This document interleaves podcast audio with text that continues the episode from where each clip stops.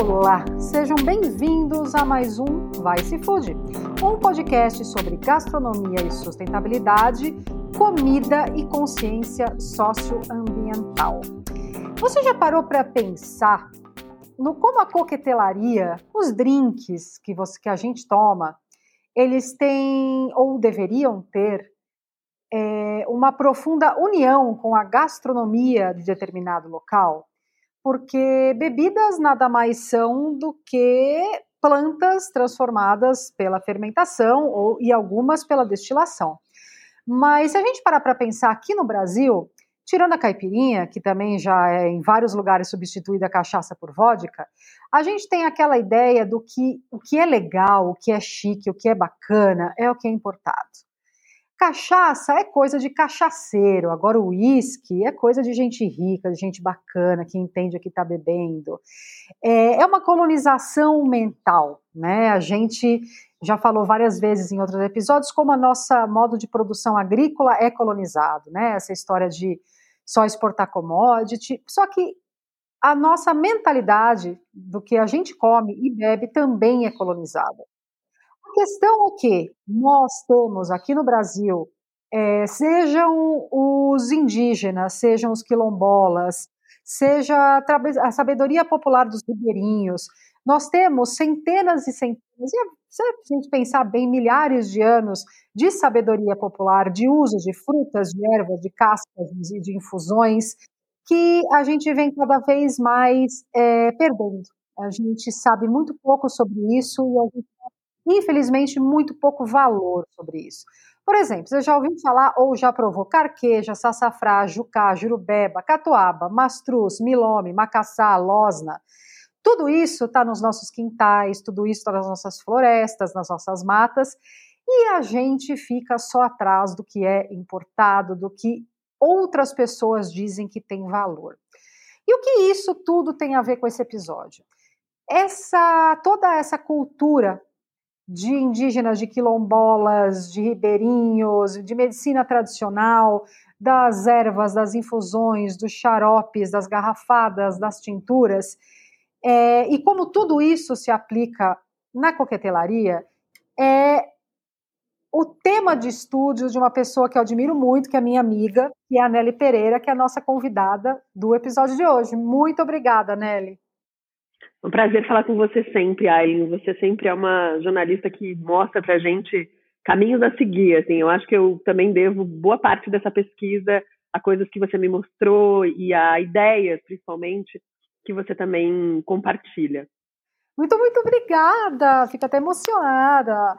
É, Para quem não conhece, a Nelly é jornalistona, trabalhou muitos e muitos anos como jornalista, é mixologista, é pesquisadora de brasilidades e é autora do novo livro que ela acabou de lançar pela companhia de mesa, que é Da Botica ao Boteco, Plantas Garrafadas e a Coquetelaria Brasileira.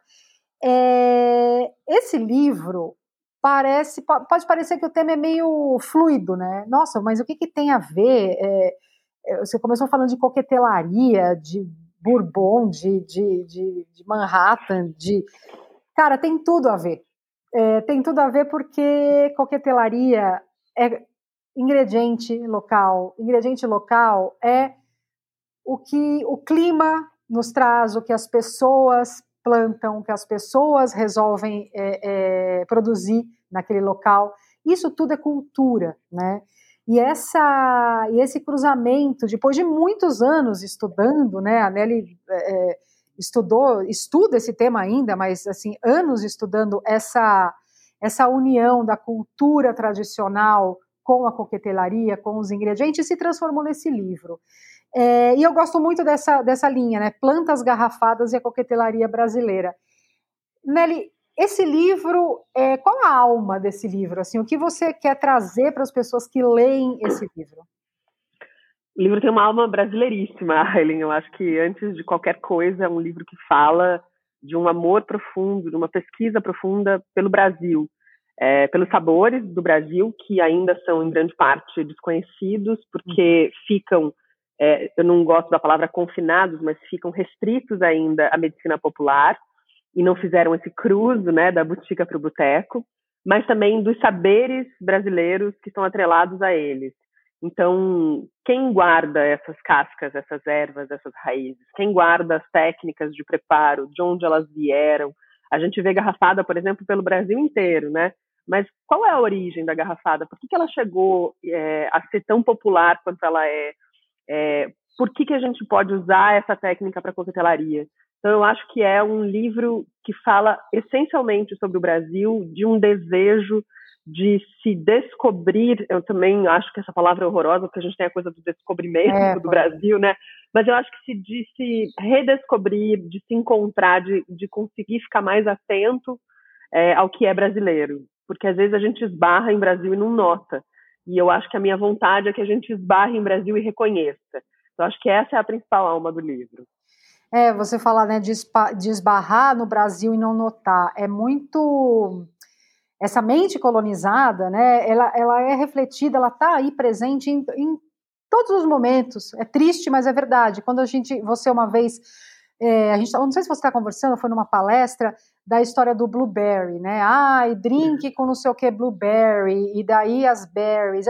Só que daí a gente não conhece é, a uvaia, a grumichama e dezenas de outras frutas nativas brasileiras que estão entrando em extinção porque estão cedendo lugar é, ou a condomínios de luxo na Mata Atlântica ou a plantações de soja e de milho.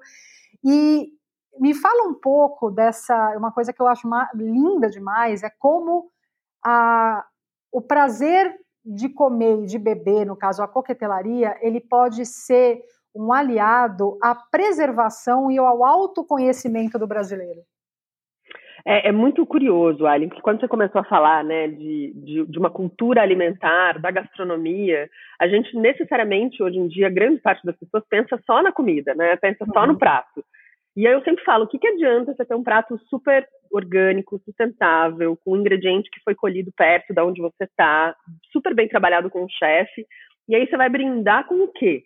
Né? Com o, que tipo de bebida, de onde ela veio. E a gente não se faz essa pergunta, porque parece que a bebida está sempre no universo do prazer, uhum. né, da luxúria. E a gente não se liga de que a bebida, o copo, a taça, o brinde também estão no universo da cultura popular, claro. da cultura gastronômica de um lugar, da tradição da gastronomia de um lugar. Seja ela, e aí eu não estou nem fazendo que isso é uma outra coisa também, eu não estou nem fazendo é, distinção de que tipo de bebida é. Pode ser bebida que bebe-se na periferia, pode ser bebida que se bebe nas comunidades, mas assim, quais são essas bebidas? O que, que elas dizem sobre aquele lugar? E as pessoas ainda não, não fazem essa associação.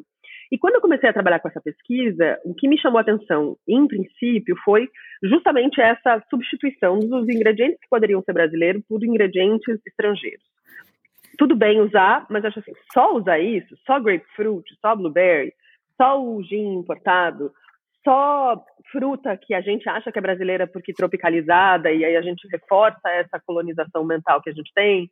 É, por que, que a gente não está usando uma questão que é tradicional dos botecos brasileiros, da coquetelaria brasileira tradicional? Que está no boteco, que está lá, né, um monte de garrafa infusionada com um monte de casca, erva, é, Explica um pouco boteco. o que é essa coquetelaria tradicional brasileira, a, a, a dos botecos, né? Mas não de, de boteco do Itaim, de boteco-boteco. Sim. é, então, é, eu acho assim, quando a gente vai para um, um boteco qualquer aqui no Brasil, é, seja ele qual for, assim, da melhor ou da pior qualidade, é, você vai encontrar uma erva, uma casca, uma raiz infusionada em alguma coisa de cachaça. Então, vamos pensar aqui, aqueles, aquelas é, potes de conserva com torneirinhas, que sempre uhum. tem alguma uhum. coisa lá, cachaça de sassafrás, cachaça de catuaba, cachaça de não sei o quê. Às vezes tem nomes super curiosos que eles fazem, Viagra da Amazônia, ou enfim, vários outros. Isso é planta, erva, casca e raiz brasileira curtida em álcool. É, e isso sempre teve. E a nossa tradição de boteco, ela não é uma tradição de boteco doce.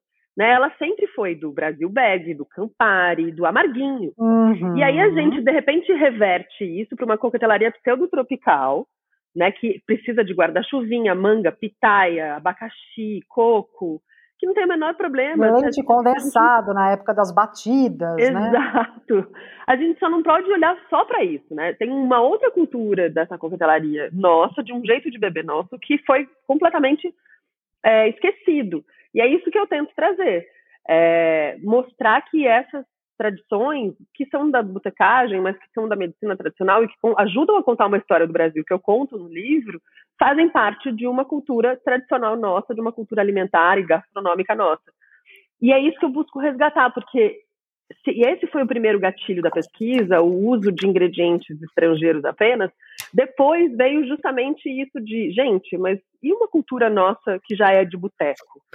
Para além do que estamos tá, copiando de fora aqui, de achar bonito um monte de coisa que acontece fora do Brasil na coquetelaria, a gente não olha para cá. E aí eu achei muito curioso que nesse processo, essa pesquisa tem quase uns 10 anos, a própria coquetelaria se ligou de que era preciso olhar para ingredientes locais. É, assim e como aí, faz com a gastronomia de comer, não é verdade? Exatamente. É. E aí começou-se a olhar para isso com um pouco mais de atenção. Então você tem hoje, 10 anos depois da minha pesquisa ter começado, você tem um pouco mais de gente trabalhando com coquetelaria brasileira e com ingredientes brasileiros. Mas era, foi de novo uma tendência que partiu de fora para chegar aqui. É, nossa, precisamos olhar para os ingredientes locais, minha gente. Estava eu aqui falando, por favor, olhem para os ingredientes locais da coquetelaria. Mas, finalmente, isso parece estar acontecendo de uma forma um pouquinho mais ampla hoje em dia. Nelly, tem uma questão que você traz no livro, inclusive é o nome né, da Botica ao Boteco, que é muito interessante, esse uso, e que é, não é, é, é é da humanidade, né? O álcool ele é um meio de infusionar é, vegetais e, e, e, cascas, enfim, para se tornarem remédios ou xaropes ou coisas para o estômago. A própria história do gin nasceu assim, né? Como uma, uma destilação de botânicos para ajudar na digestão e tal. Que é essa conexão das plantas, o meio alcoólico e a medicina popular, né?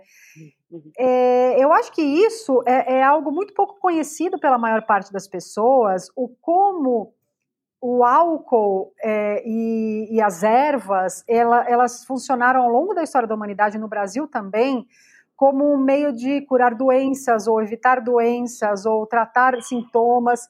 E como que isso aqui no Brasil acabou no balcão? Qual foi esse uhum. caminho que da medicina popular a gente transformou essas. Daí você pode explicar a diferença, né? Tintura, garrafada, enfim, uhum. da, da medicina popular para o balcão do bar. É, foi a coisa mais difícil da pesquisa inteira, histórica principalmente, foi fazer exatamente essa ligação, porque você uhum. conseguia fazer ela fora do Brasil. Então, assim, o gin, como você citou, né, a própria tônica, os vermutes, que começaram também como algo medicinal e depois foram com o tempo sendo usados no bar, é, licores super famosos, muitos deles do quais, dos quais eu cito no livro, então Chartreuse, Benedictine, que começaram como elixires medicinais e fizeram essa transição para o bar. E aí eu queria, a minha dúvida era, beleza, então como que as garrafadas chegaram no boteco, né? Como é que de repente começou-se a infusionar casca, erva, planta e raiz no bar? E aí eu descobri coisas maravilhosas sobre a nossa história, que eram esses lugares que eram esses armazéns. Todo mundo vai ter essa imagem na cabeça, né? Aquele armazém repleto de coisas penduradas, estilingue, uhum. é, é, enfim, chifre de bode, tá lá, chifre de, de, de boi, né? Tem aquele armazém, ele era um entreposto onde as pessoas paravam para tudo, porque eram poucos os lugares que tinham na época da colonização, do, do, começo da invasão portuguesa aqui no Brasil, tinha pouco médico, tinha muito charlatão, tinha muita gente que vinha de Portugal e que achava que era médico e não era, que eram os barbeiros, que eles chamavam. E aí começou-se que nesses lugares as pessoas paravam para pedir, é, comprar lá os seus produtos, farinha ou o que quer que fosse, e já aproveitavam e pediam alguma coisa para o estômago, alguma coisa.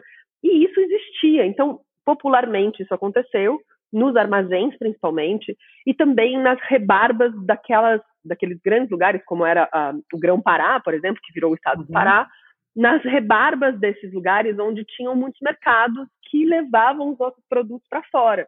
Então, Salvador, é, Belém, todos esses lugares acabavam tendo ali, na rebarba do que ia para fora, gente que pegava alguns produtos e acabava também fazendo medicina popular, infusionando, e esses lugares acabaram virando. Os armazéns viraram alguns armazéns, alguns viraram farmácia, alguns viraram boteco, e esse cruzo foi muito mais misturado no Brasil. Ah, ele tá, é, é, agora você falando me deu eh, exatamente isso, assim, porque a gente tem essa a história de algumas bebidas, o gin de novo, né? O gin ele começou com é, é, é, era mais elitizado, né? Quem tinha acesso a essas coisas era um pouco mais a elite. Então não era o, o, a população em geral que tomava aquilo, né? Uhum. Inclusive o álcool, né? A gente era produtor de cana, então a gente tinha álcool mais disponível aqui do que se tinha na Europa. Então, a, a, o caminho das garrafadas, das, das, da, da, medicina popular em meio alcoólico, ela é muito mais popular, eu acho, né? Posso estar falando besteira, mas muito mais popular no Brasil do que na Europa. É, e o que acontece é que a medicina, de fato, daquela época, do, do início ali da invasão, da invasão portuguesa, e especialmente na chegada dos jesuítas, que foram quem começaram a instituir, instituir, os colégios onde tinham acessos a remédio, onde eles faziam as panaceias todas, é, você começou a ter que atender uma população que estava ficando cada vez mais doente também por causa dessa chegada dos portugueses, né? Uhum. Então juntou com o índio, matou muito índio, porque as doenças que eles traziam eram desconhecidas. Os índios tinham, os indígenas tinham uma forma de, de, de conexão com a natureza de se curar através da natureza, que, que os jesuítas tentaram absolutamente destruir enquanto eles estavam se apropriando daquilo, daquele conhecimento, principalmente com relação das plantas. E foram os jesuítas, mais os indígenas, né, que começaram a fazer essas garrafadas, que eles faziam grandes tonéis nos colégios jesuítas, e aí eles davam em garrafas para as pessoas, e eis o nome, garrafadas. Uhum. Então, é, aí você começou a disseminar isso, e daí as pessoas começaram a falar: ah, mas se os jesuítas estão fazendo desse jeito, dá para eu fazer também. E aí você tem todo tipo de gente reproduzindo essas panaceias. Então, ele foi muito mais popular no sentido de que a gente não tinha acesso ao médico. Tem eu trago esse dado no livro, tem, tem é, alguns relatos que mostram que do, no Brasil inteiro tinha, tipo, 32 médicos, até, sei lá, 1.600, 1.700. Tipo, ninguém, assim, né? ninguém. E muita doença, doença se proliferando de cima a baixo, entendeu? Então, é, é muito curiosa a história, porque não tem como, e aí eu acho isso maravilhoso da pesquisa, que a hora que eu comecei a pesquisar, pesquisar, pesquisar, eu falei, nossa, não tem como não contar uma história do Brasil aqui de uma outra forma, né? Uma história que não foi contada até agora, que é os jesuítas tiveram sim uma participação importante, mas eles se apropriaram muito, eles tentaram aniquilar todo o poder que tinham os pajés na época, os curandeiros. É, eles queriam então, assim, aprender assim, tudo e tipo silenciar os professores, né? Como exatamente. se eles fossem os guardiões da sabedoria. Exatamente. Então foi, num sentido, uma história de decolonização de fato que eu trago, porque você mostra a origem disso, né? Por que, que a gente continua fazendo, ou tenta continuar fazendo, o que lá atrás já se provou errado, já se provou é, um, né, uma tentativa de apropriação cultural e tudo mais. Então eu acho que é foi, foi, foi bonito ter que fazer esse trajeto. Eu achei que o livro ia ser muito mais simples, Aileen. Achei que eu ia trazer lá 15 ingredientes, falar sobre ah! eles e trazer as receitas. Tem Mas, alguma gente... coisa relativa ao nosso país que é simples? Não. Não, não tem. Absolutamente nada. Não seria isto que inauguraria não. a simplicidade em alguma coisa do Brasil. Tem uma, foi maravilhoso. Tem uma frase que você cita no seu livro, um parágrafo de José Magalhães, acho que é de um livro né, chamado Medicina Folclórica, que eu achei lindo, uhum. que é o brasileiro nasce com vocação para rábula ou curandeiro. Às vezes as duas coisas ao mesmo tempo. O nosso caboclo, logo que abre os olhos para este mundo, ou se mete em tricas forenses, demandas que passam de pais para filhos e de filhos a netos, ou mergulha no mato à procura de ervas, cascas, raízes, cipós e frutos medicinais. Num país que é um vasto hospital, a gente tem que nascer médico. É uma valorização linda da nossa biodiversidade, né? É, eu achei muito curiosa essa, essa passagem. Escolhi poucas passagens para reproduzir no livro, porque mostra justamente, primeiro, como era abundante de remédio a nossa, né, a nossa flora aqui no Brasil, como era abundante de doença no momento em que houve esse encontro, né? E como a gente faz isso naturalmente, né, Aileen? É assim, então a gente sempre teve uma avó que fez chá para curar, a gente sempre teve um, alguém da família que sabia fazer um xaropinho, que sabia fazer uma receitinha caseira, e isso veio. E aí eu me lembro sempre do Mário de Andrade falando que muita saúva e pouca saúde os males do Brasil são. E é isso, né? Nós somos um povo que ficou muito doente ao longo do tempo. E a gente não olha para isso. E com pouco acesso desde sempre à saúde, né? A, a, a médicos, a essa, uma saúde mais digna. Então, essa passagem retrata muito bem por que, que a medicina popular ficou tão abrangente no Brasil, né?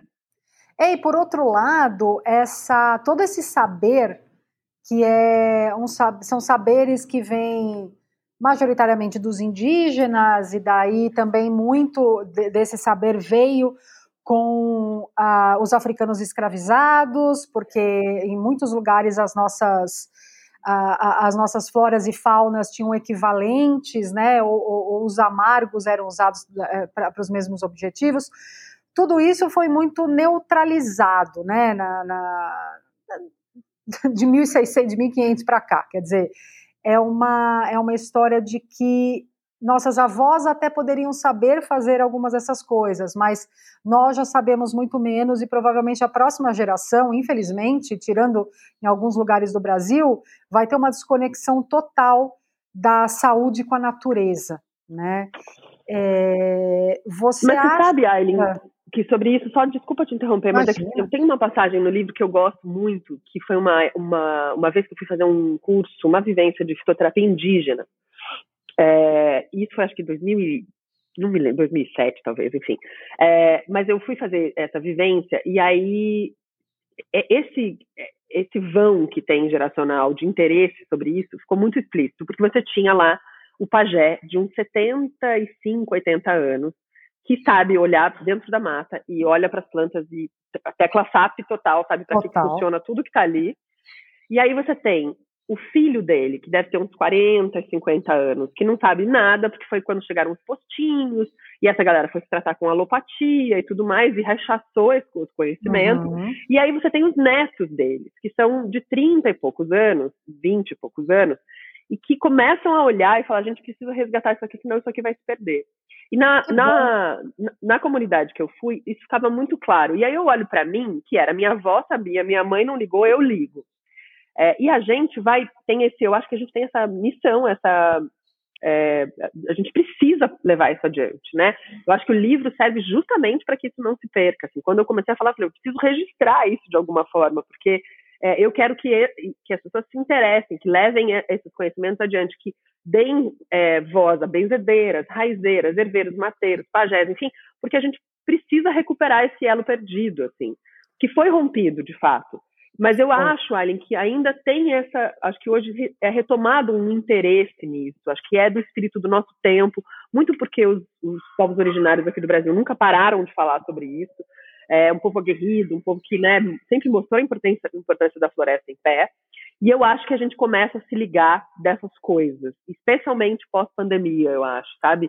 De tratamentos alternativos. A gente tem Michael Pollan falando de como mudar sua mente sobre as plantas. Sim. Eu acho que existe um, um, um, um outro jeito, né, uma rebarba disso, assim, uma reação a tudo isso que vai fazer com que isso não se perca. É pelo menos o que eu espero. Nossa, eu espero muito que isso aconteça, porque a, é, é a população em geral dos países ocidentais, talvez um pouco menos os orientais, mas eu não saberia dizer porque, enfim, eu não entendo muito deles, da, do, do, dessa cultura. Eu sei que existe uma cultura milenar, milenar de saúde, de, de saúde baseada em plantas e tal, mas eu não sei como é hoje essa questão.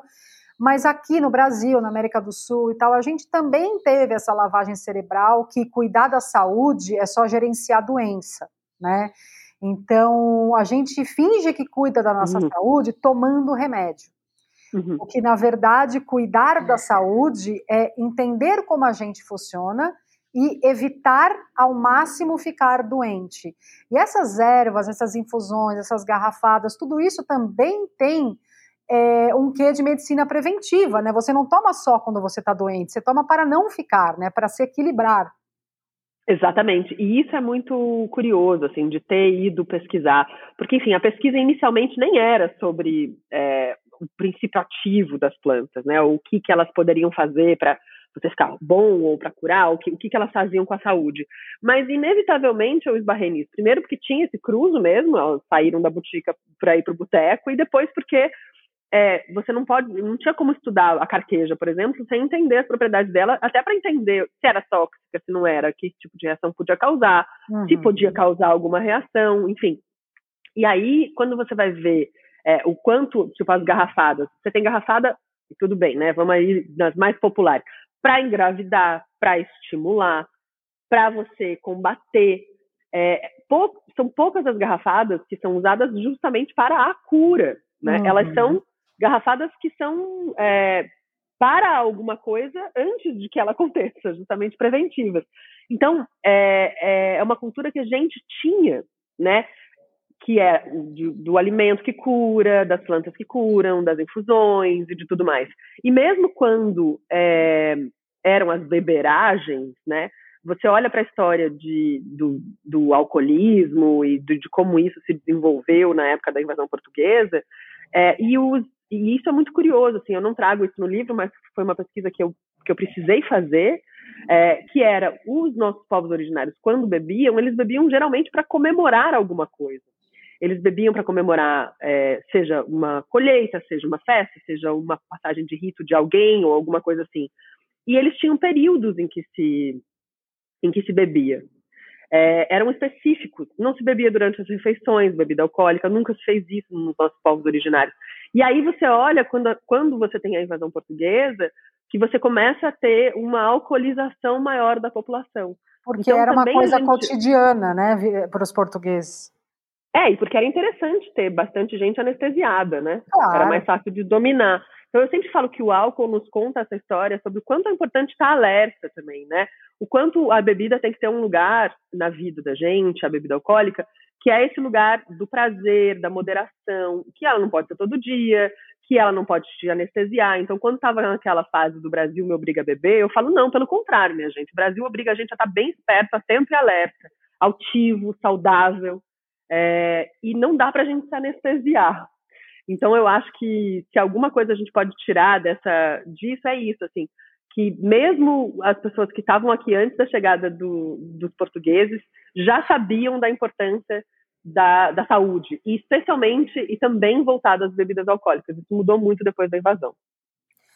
É, a gente não está aqui falando que a medicina tradicional, a alopatia não servem para nada, tá? Antes que alguém... Não, não, não. É, nós estamos falando que as coisas têm os seus lugares, né? E ao mesmo, é. do mesmo jeito que você não saber o que acontece no seu corpo e se encher de remédio para não ter os sintomas, não adianta nada para a sua saúde, não adianta nada para a sua saúde ter 400 garrafadas em casa, tomar um, um, pouco delas todos os dias e não e nunca fazer um check-up, não saber se você tem colesterol. É. Estamos falando que é, existe um papel muito importante da do fito, né, da natureza, da fitoterapia, uhum. da, da, das plantas, porque a gente já está vendo, né, por exemplo, a canabidiol, que é uma a cannabis, que tem é, uhum. é, um estudo já muito grande sobre ela, é uma planta, imagina o poder que tem todas as outras, né, se que a gente não são estudadas, é uma planta que tem inúmeros efeitos positivos para grande parte das pessoas que tomam, eu sou uma das pessoas que tomam canabidiol para ansiedade, uhum.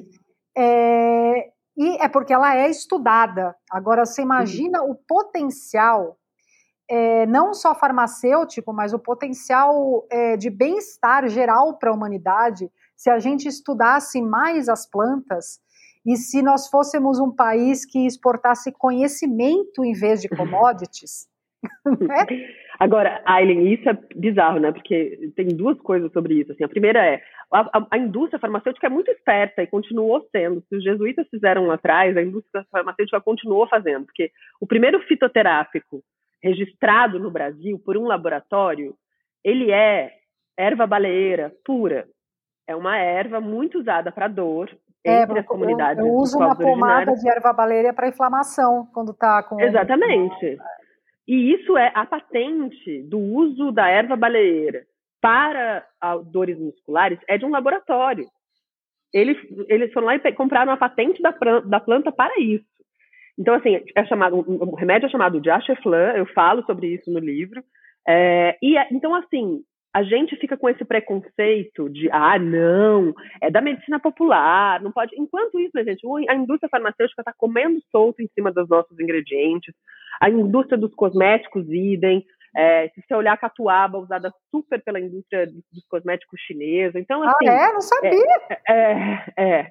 Então, assim, a gente não olha justamente para as nossas coisas. E, e, eu acho que tem uma, uma outra coisa que muita gente falava assim: essa mulher é louca de estar tá usando esses ingredientes na coquetelaria. Vai matar alguém, vai intoxicar alguém. E eu falo, gente, é, se, eu, se, eu, não estudasse, eu estaria até preocupada com isso. Pois é. Mas assim, a gente fica com esse preconceito de novo, que vai muito bem para a indústria das bebidas, que daí a gente não vai produzir nossos próprios insumos, a gente não vai procurar nossas próprias cascas, ervas para fazer as coisas, e fica lá, Deus dará. Então, eu sempre falo, é, é preciso muito cuidado quando a gente tem esse tipo de preconceito, porque tem uma outra coisa rolando que olha para isso com a atenção que a gente não dá.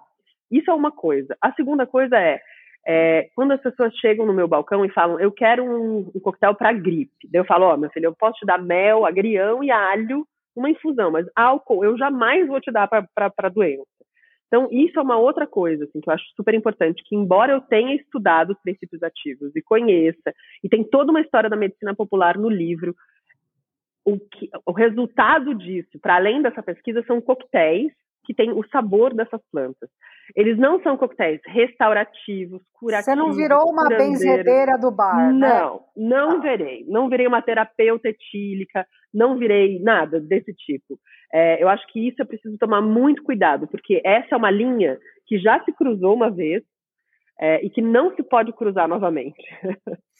Olha, é bom você falar nisso também, porque a gente não pode cair naquele outro naquele outro lado, do eu vou me curar é, de qualquer coisa com ervas ou com plantas, não, ou não. eu vou terceirizar a responsabilidade da minha saúde para uma mixologista me preparar um drink é. para me curar da gripe. Quer dizer, não, é, não, não, existe. Gripe é viral, é, gripe é cama e descanso. Quer dizer, você é. precisa de um tempo para ela ser curada. Isso é falar de, de uma das doenças, mas o que eu acho muito, muito interessante do seu livro, para quem não viu no começo, da Boutique ao Boteco, Plantas Garrafadas e a Coquetelaria Brasileira, é essa linha que vai costurando como a nossa biodiversidade é, foi explorada por.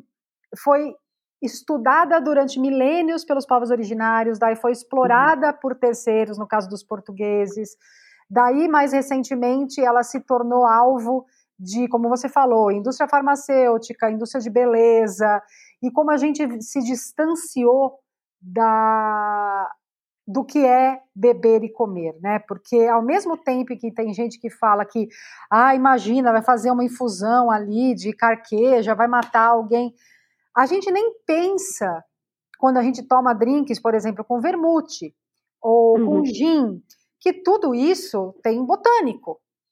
Uhum. Por que, que os nossos botânicos vão matar, mas os botânicos importados não? É. E uma outra coisa que é assim, né, uma completa desconexão, eu digo, as pessoas tiram o maior sarro de quem diz, ah, nossa, tá comprando leite, não sabe nem se vem que vem da vaca. Eu falo, gente, com bebida acostuma ser a mesma coisa, tá tomando gin, não sabe nem que vem do zimbro, sabe? Não pois sabe é. nem que vem da onde. Então, assim, eu acho que a gente tem essa desconexão da bebida como algo que simplesmente nasceu dentro daquela garrafa ali e é um bando de composto químico. E aí quando você olha, é, você fala, nossa, tem planta, nossa, tem raiz, nossa, tem casca, tem flor, tem fruta. É, e é, um, um, é uma surpresa, eu acho que para a maioria das pessoas. Acho que o gin ajudou muito nesse sentido, Sim. né? É, para mostrar para gente que eram botânicos, né? Esse universo da botânica ligado às bebidas. Mas ainda a gente não esquece, você citou a cachaça no começo, né? A gente ainda não, não, se liga que a cachaça vem da cana, que a cana precisa ser plantada, daí depois ela precisa ser colhida, daí depois ela precisa ser fermentada, daí isso vai virar sua cachaça. E por isso que uma boa cachaça custa caro, vai custar às vezes tão caro ou mais caro do que um uísque. Então, assim, as pessoas ainda é, elas têm uma dificuldade de entender que o que vem, o que a gente bebe, também vem da natureza. Tem um livro excelente sobre isso que chama The Drunken Botanist, que é a, oh, maravilhoso. A que é maravilhoso, que é a botanista bêbada, e ela faz uma história de todas as, as bebidas e as suas plantas. Então, a tequila e o agave, é, a, né, a cachaça e a cana, o rum e a cana. E aí você começa a ver que todas as, né, o próprio uísque, que daí leva malte, ah, que é a é. cerveja que leva lúpulo, enfim. Você tem todas as bebidas levam ingredientes da natureza. E a gente esquece disso na hora de beber. Então, tão importante quanto a gente pensar numa alimentação mais saudável, orgânica, sustentável, a gente precisa fazer o mesmo com o nosso copo. Senão não dá para brindar, ele não dá mesmo. Não, e, e a gente pode desenvolver mercados inteiros dentro do Brasil muito mais sustentáveis, com vocação para exportação, com, de forma muito mais sustentável, se a gente usar toda essa biodiversidade a nosso favor, né? É, a gente fez, eu fiz um episódio sobre baunilha brasileira, é, visitei vários produtores de baunilha, e assim, a gente tem baunilha pra caceta, só que a gente importa 99,9% da nossa baunilha, porque a gente nem sabe que tem baunilha. Baunilha tem um valor agregado 1.500% maior por quilo que da soja, por exemplo. É, a gente acha que cachaça não é tão bacana assim, não é tão legal, porque a gente foi ensinado que só o uísque, ou seja lá o que for rum, o tequila é legal. É, a gente tem uma possibilidade de ter jeans, a gente já tem algumas, várias marcas, jeans incríveis com os nossos botânicos. O que a gente tem de castanha de caju, a gente não usa quase o caju para nada. Vamos fazer um destilado de caju voltado para exportação, uhum. veja. É, pensar também que toda essa biodiversidade é a biodiversidade da floresta e do bioma em pé. E isso está na uhum. garrafa, uhum. né, Leandro? Não, e é bizarro, aí, se você olhar, você falou do caju, né? O caju, a fruta, acaba sendo um subproduto da Total, castanha, né? Vai tudo embora. É, e vai tudo embora. E daí a gente não tem uma cajuína industrializada no Brasil que chegue no Brasil inteiro. A gente agora tem um espumante de caju começando a ser produzido de uma forma orgânica, sustentável e tudo mais, mas assim, a quantidade de fruta que fermenta sozinha no pé, né? Genipapo, uvaia, como a gente falou, tanta coisa fermentando que dá pra gente fazer fermentado, cidras, e tudo mais. Mas é, chega num ponto, Allen, que é tão bizarro que a gente não tem um licor de café bom sendo produzido no Brasil. E nós somos um dos principais exportadores de café do mundo, produtores Daí a gente compra licor 43 para usar nos drinks. É, e a gente né, fica importando licor de café. Assim, eu falo, gente, é um... daí quando eu faço um licor de café aqui no, no, no meu bar para servir, porque é muito fácil de fazer, eu fico pensando, meu Deus, por que a gente não está usando? E você citou gin, a gente tem mais de 330 marcas de jeans nacionais, Aileen. Menos da metade, demais. muito, é, menos da metade, menos de um terço, usa botânicos brasileiros na sua composição. Ah, é a maioria, é ridículo, a maioria tenta reproduzir as fórmulas do London Dry, né, que geralmente levam coentro, cítricos, é, alguma noz moscada, o próprio zimbro, alcaçuz, enfim você tem poucas marcas, pouquíssimas mesmo, que usam Pacová, que usam, né, é, enfim, nossos Os botânicos, nossos botânicos, nossas sim. especiarias.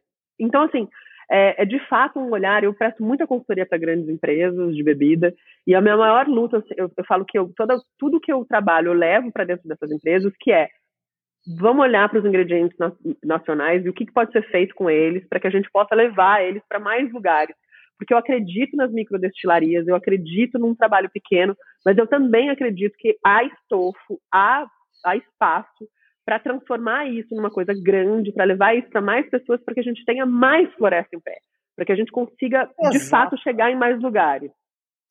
É, a gente pensa muito pouco é, no que, quando a gente fala né, de economia da floresta em pé, a gente está falando de economia de extração sustentável de castanhas, que vão virar hidratantes ou vão para o setor alimentício, de cascas que podem fazer infusão para bebidas. É, mas, assim, o setor de bebidas é, alcoólicas e não alcoólicas é um setor muito, muito, muito fundamental, eu acho, para a questão da floresta em pé, porque uhum. você pode fazer. Se, você, se a gente tivesse de verdade um, um refresco de Guaraná, né? Não, não o que a gente conhece como Guaraná, que praticamente não tem Guaraná.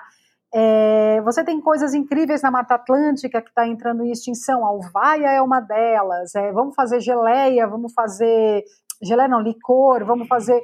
Tudo isso são formas de viabilizar economicamente os biomas de pé, né? Uhum. É o que você falou. Como que a gente pode não ter um, um licor excelente de, de café? Nós somos os maiores produtores de café do mundo.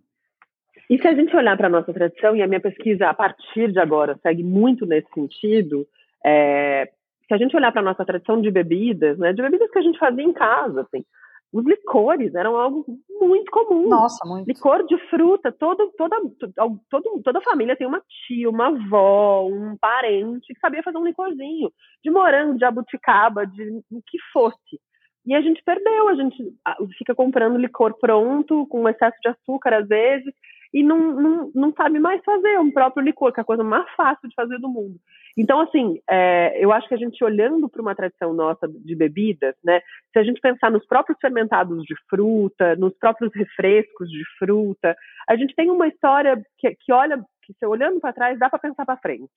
Sim. Então, eu acho que é, colocar a bebida nesse universo da cultura gastronômica, é, se, eu, se eu conseguir contribuir para isso, eu acho que eu já, já posso ficar feliz com relação ao meu trabalho. Assim, porque é uma. É um, é, é, um, é, quase que um bloco do eu sozinho era no começo, sabe? Uhum. É, e hoje eu vejo que mais gente entra nessa, nessa discussão, mas de fato as pessoas ainda têm muita dificuldade.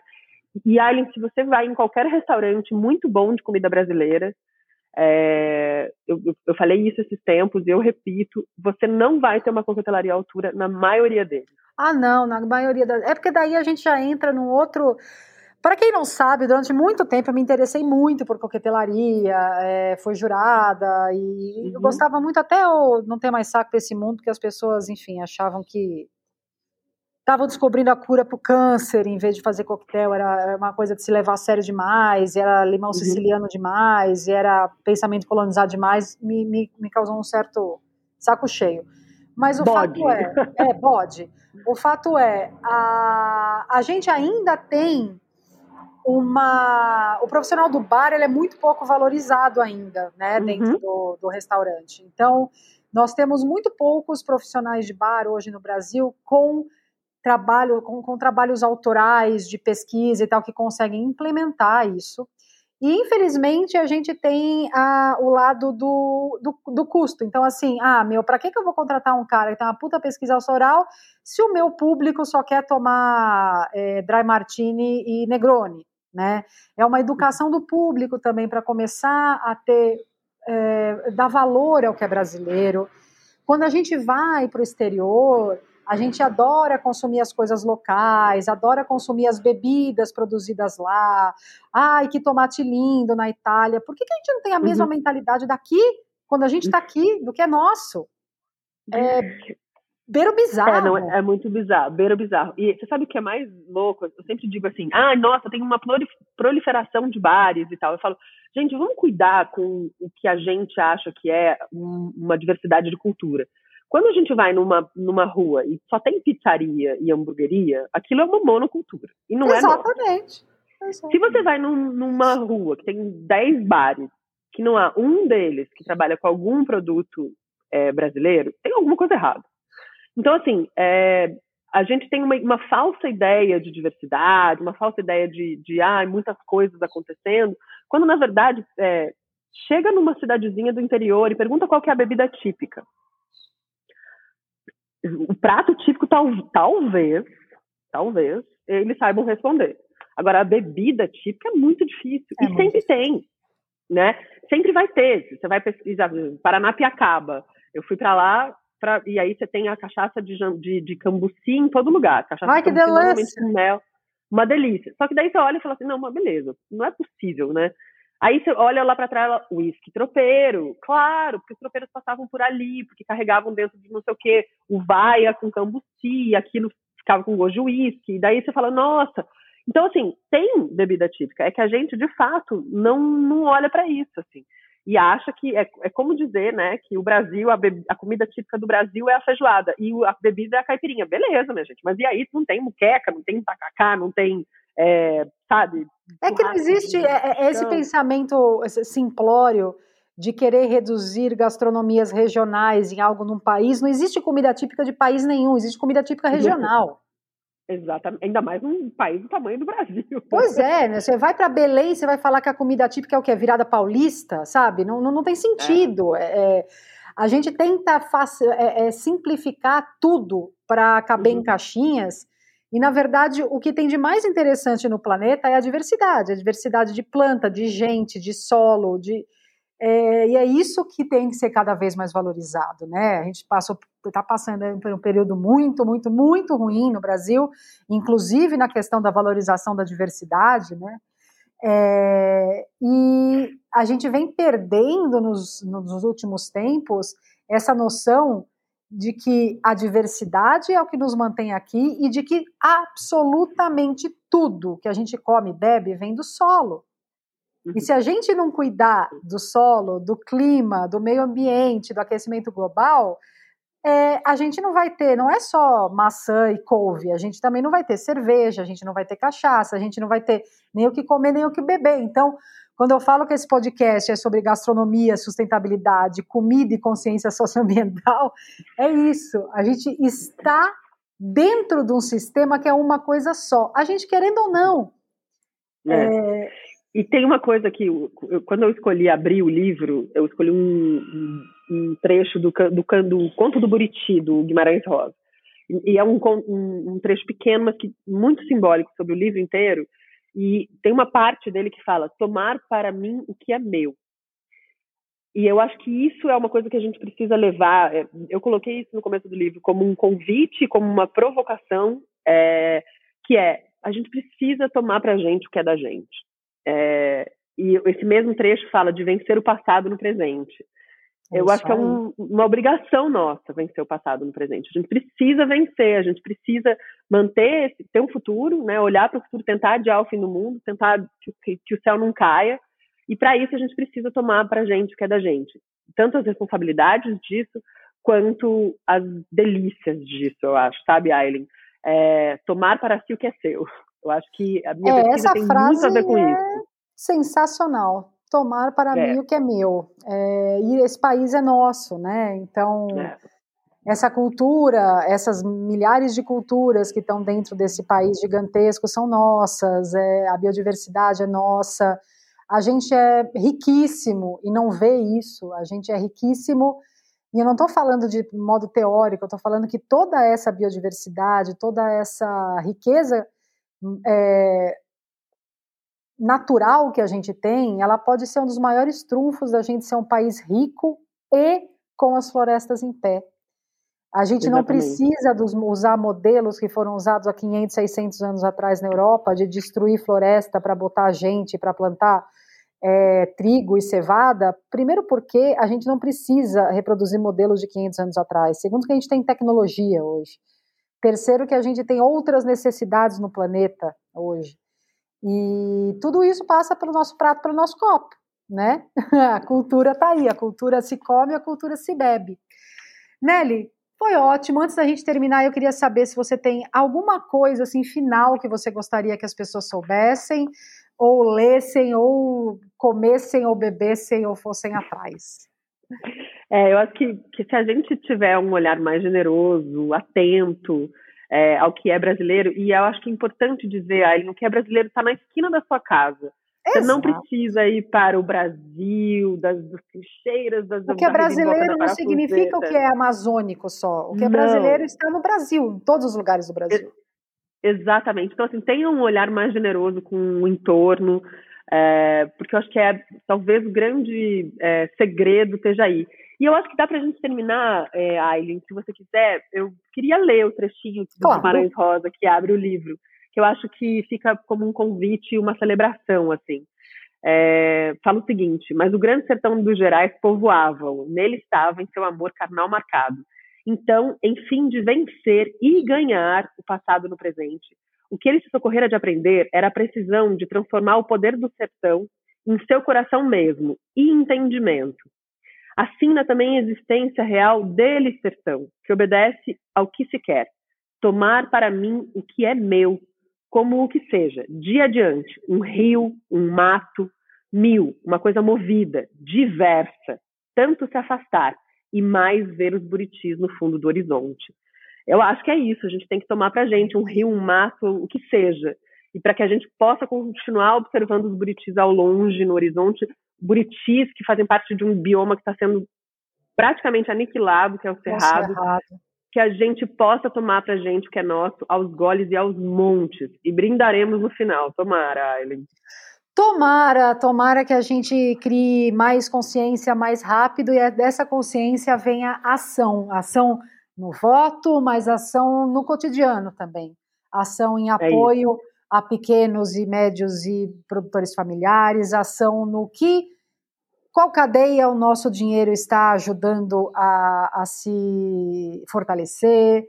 Tudo isso são atitudes cotidianas. A gente não precisa todo mundo ir abraçar é, baleia para as baleias não serem mortas, entrar para o Greenpeace. Cada um faz o que está ao seu alcance, mas para a gente fazer, a gente precisa entender que é necessário fazer, né? Então, uma coisa que todo mundo que está ouvindo pode fazer é entender seu poder de compra, qual cadeia você está fortalecendo e, na medida do possível, escolher e pedir por ingredientes que sejam brasileiros, que sejam que valorizem nossos biomas, bebidas que valorizem nossos biomas, cozinheiros que façam pratos que valorizem nossos biomas. É, sei lá, eu acho que a gente precisa de mais orgulho de ser brasileiro.